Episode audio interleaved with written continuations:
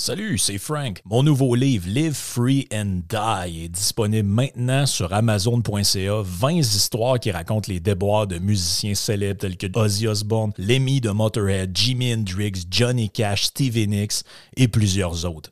Acheter ce livre, c'est une manière d'encourager le podcast, mais c'est aussi pour vous divertir, avoir du fun avec des dizaines d'anecdotes qui vont vous faire triper.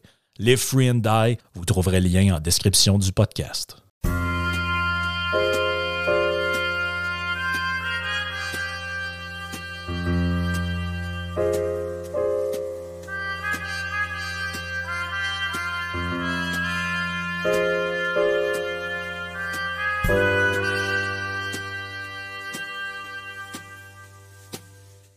La semaine dernière, la commission d'enquête chargée d'étudier le recours à la loi sur l'état d'urgence a rendu public son rapport.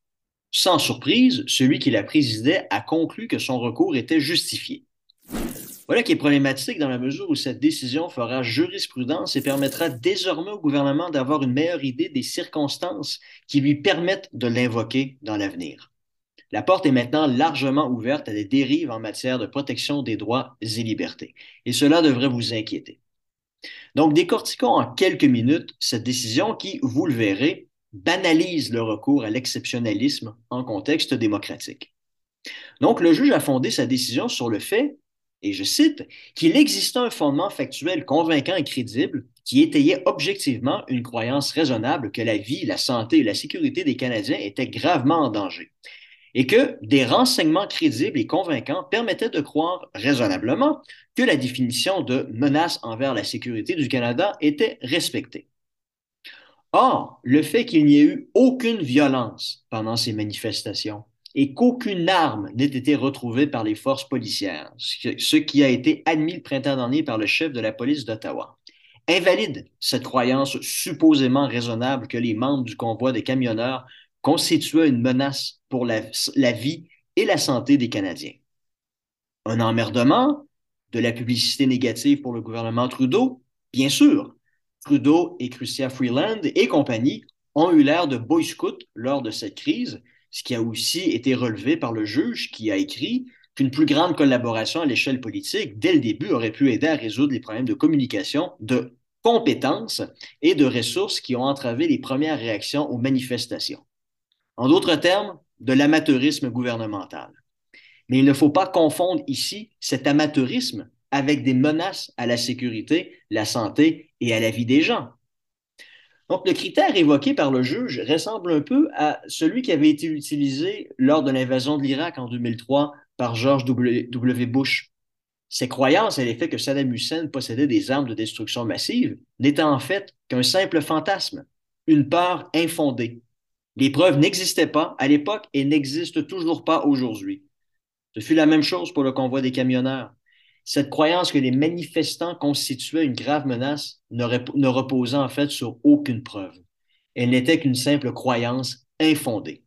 Donc imaginez à quel point ce critère ouvre la porte toute grande à des dérives significatives pour les libertés des gens. Le gouvernement n'a plus besoin de preuves, mais peut maintenant s'appuyer sur sa croyance dans le fait que vous êtes une menace. Logique digne des régimes autoritaires, si vous voulez mon avis. Mais le juge ajoute à ce critère un élément qui rend celui-ci encore plus problématique. Il écrit que le caractère idéologique des manifestants a été un facteur déterminant et que la présence dans les manifestations d'extrémistes motivés par une idéologie dont plusieurs avaient été désignés par le SCRS comme des sujets d'enquête est pertinente dans le contexte. Mais je vous le demande, sur quelle base une personne est-elle désignée sujet d'enquête? En vertu d'un soupçon. Mais un soupçon ne constitue pas une preuve. Or, combien de Canadiens font l'objet d'enquêtes de la part de la police? Car encore faut-il définir ce qui constitue être un sujet d'enquête. Vous voulez passer votre permis d'acquisition d'armes à feu? Vous serez inévitablement sous enquête.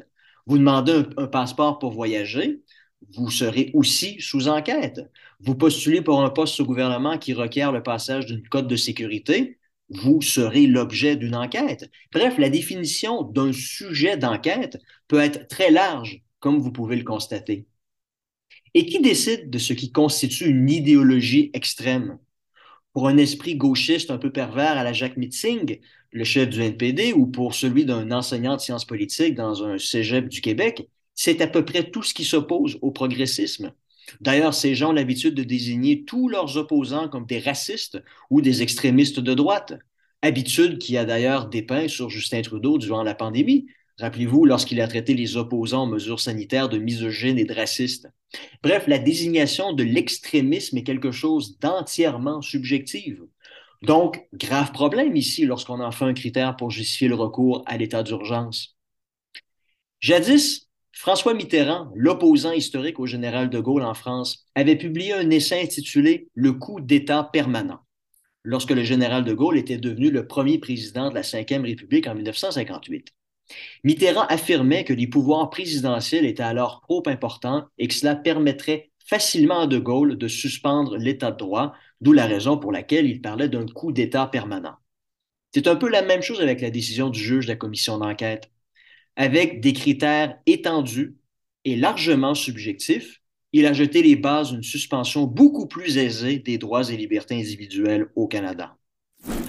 Or, si De Gaulle était un être d'exception, qui n'a jamais abusé de ses pouvoirs exceptionnels, on peut malheureusement en dire autant de Justin Trudeau, qui n'a malheureusement pas les moyens de ses ambitions.